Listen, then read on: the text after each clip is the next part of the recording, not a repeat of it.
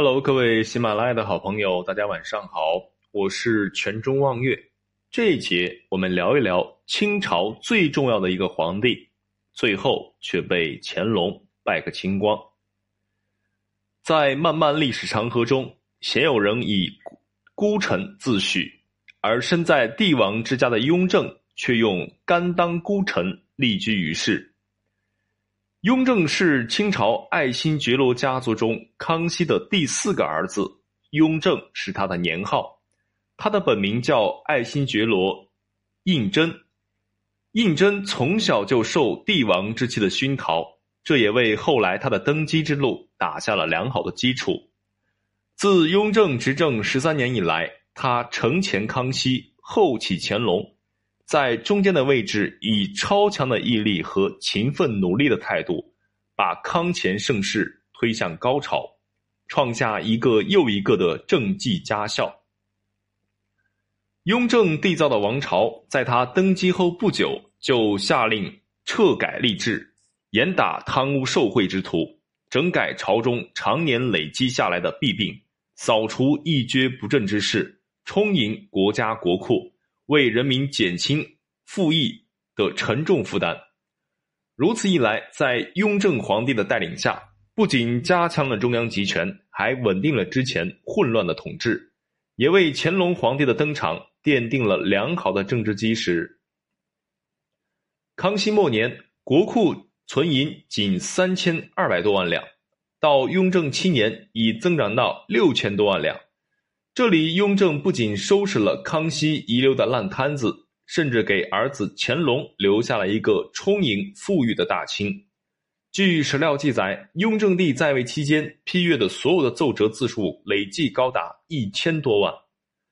这是一个什么概念？有人做过统计，也就是雍正在位的时候批阅的奏折是《资治通鉴》字数的三倍多。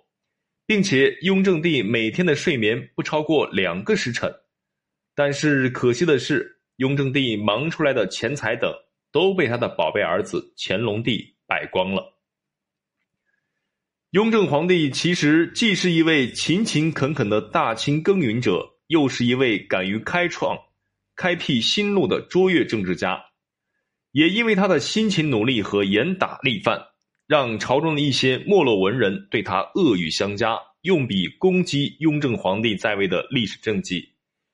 因打击的对象是科甲朋党们，于是雍正对症下药，推行养廉银、摊丁入亩等政策，进行高压下的极力反腐。诚然，这群科科甲朋党就对雍正皇帝怀恨在心，后与落寞的文人勾结在一起，贬低雍正。这使得雍正皇帝在历史的长河中留下了一些不堪的污点，影响了后人对雍正做出伟大功绩的判断。雍正做的这些功绩已经是后话，在他还未登基之前，他深知要想成功夺得皇位，就必须的谨小慎微、周全计划。雍正皇帝知道自己是孤臣，其优势是果敢的决策力，而拙劣势则为孤单无助。然而，雍正的身边却有一个知心忠实的盟友，此人就是雍正皇帝的十三弟爱新觉罗胤祥。从小，胤祥就和雍正一起学习玩耍，一起谈天论地，相互帮助，相互扶持。正是因为这样的兄弟情谊，胤祥的学习能力逐渐提高，身上所具有的办事协调能力也略胜其他皇子一筹。这在无形之中就与走高冷范的雍正一拍即合，在当年参选的太子阵营中，胤祥可谓是当中的佼佼者。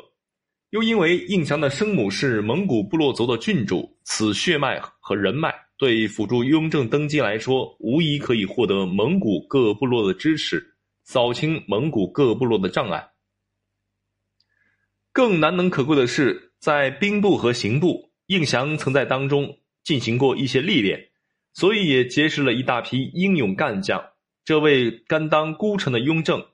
不仅拉拢了骁勇善战的武将，还充实了自己的后兵部队，扩大了自己的军事筹码，自然为后来的雍正继位巩固了政治基础。可以说，雍正的夺嫡之路，加之胤祥一路的扩展人脉，雍正下了六步棋，终得的皇位。第一步是设立瞻感处，目的是为了搜集相关信息，为智囊团做充分准备。第二步，雍正借用自己的婚姻，迎娶康熙早年一位名将的女儿，作为自己的嫡福晋。这一步就赢得了军队高层的支持。